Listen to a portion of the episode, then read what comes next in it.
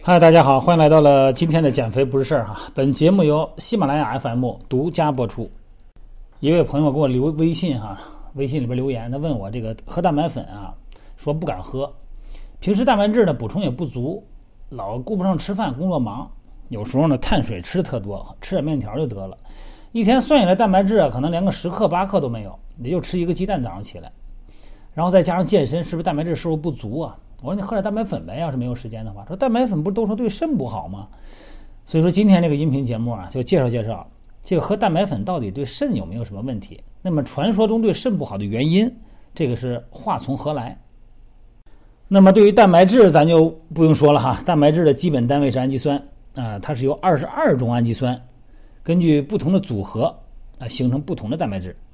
身体呢？有一个特点哈，就是哪块用氨基酸，哪块用蛋白质，用多少它吸收多少，它并不是没完没了的吸收。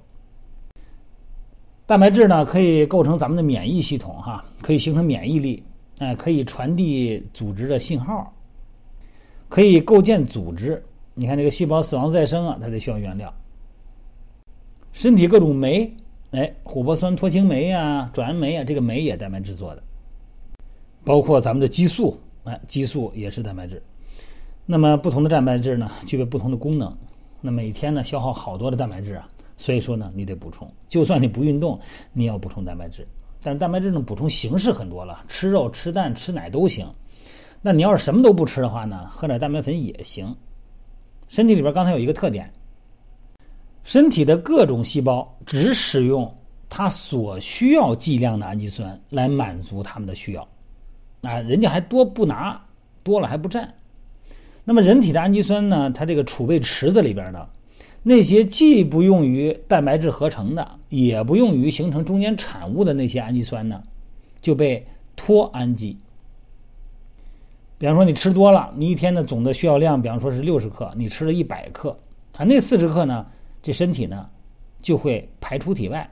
这里边有一个过程。刚才不是说脱氨基吗？这个脱氨基的过程中啊，形成的氨基要从体内排出来，这个过程呢是在肝脏。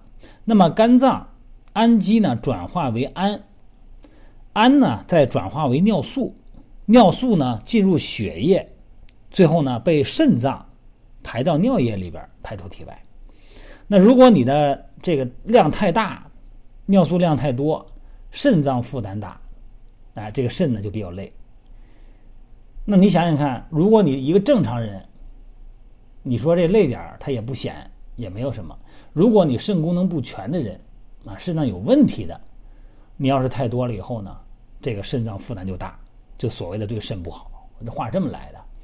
但你说是蛋白粉跟这个其他的这个正常食物中的肉有什么关系呢？因为蛋白粉啊，它是浓缩的蛋白质。你喝水的时候呢，哎，弄一勺，正常剂量比方说是二十五克。但是本能的呢？你说我不够，再来两勺吧，很容易就多喝，就形成了二十两个二十五克，三个二十五克，那可能就会超。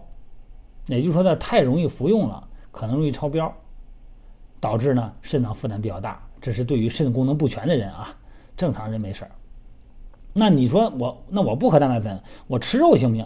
你吃肉也一样，你吃肉吃多了，蛋白质、氨基酸它也要通过。肾脏啊，用尿素排出体外，它也一样造成肾脏负担。你对于正常人来说，你吃肉吃多的人，你肾脏会有问题吗？但是对于肾脏功能不全的人，他就有问题了。哎，是这么回事。蛋白粉呢，因为呃大豆蛋白呀、乳清蛋白呀、酪蛋白呀，是吧？鸡蛋蛋白呀，它不同啊。总而言之，它纯度比较高。你吃的时候呢，运动完了以后按剂量吃。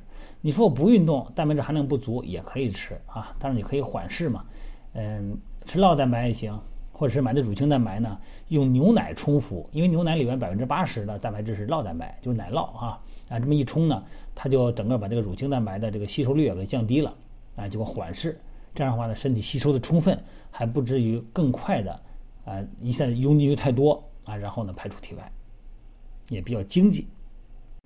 运动人群呢，运动完了以后。或者说你忙活一天，那今天走了好多路，这一样属于一种运动啊。这个时候呢，身体呢分解了蛋白质，那这个时候你吸收的呢它就快。好了，这个音频希望能够把它说得清楚哈，不要丑化我们的蛋白粉啊。蛋白粉是现代科技的产物。嗯，下一集我再介绍介绍这些蛋白粉啊，它的这个一些细节吧，解除一下误会。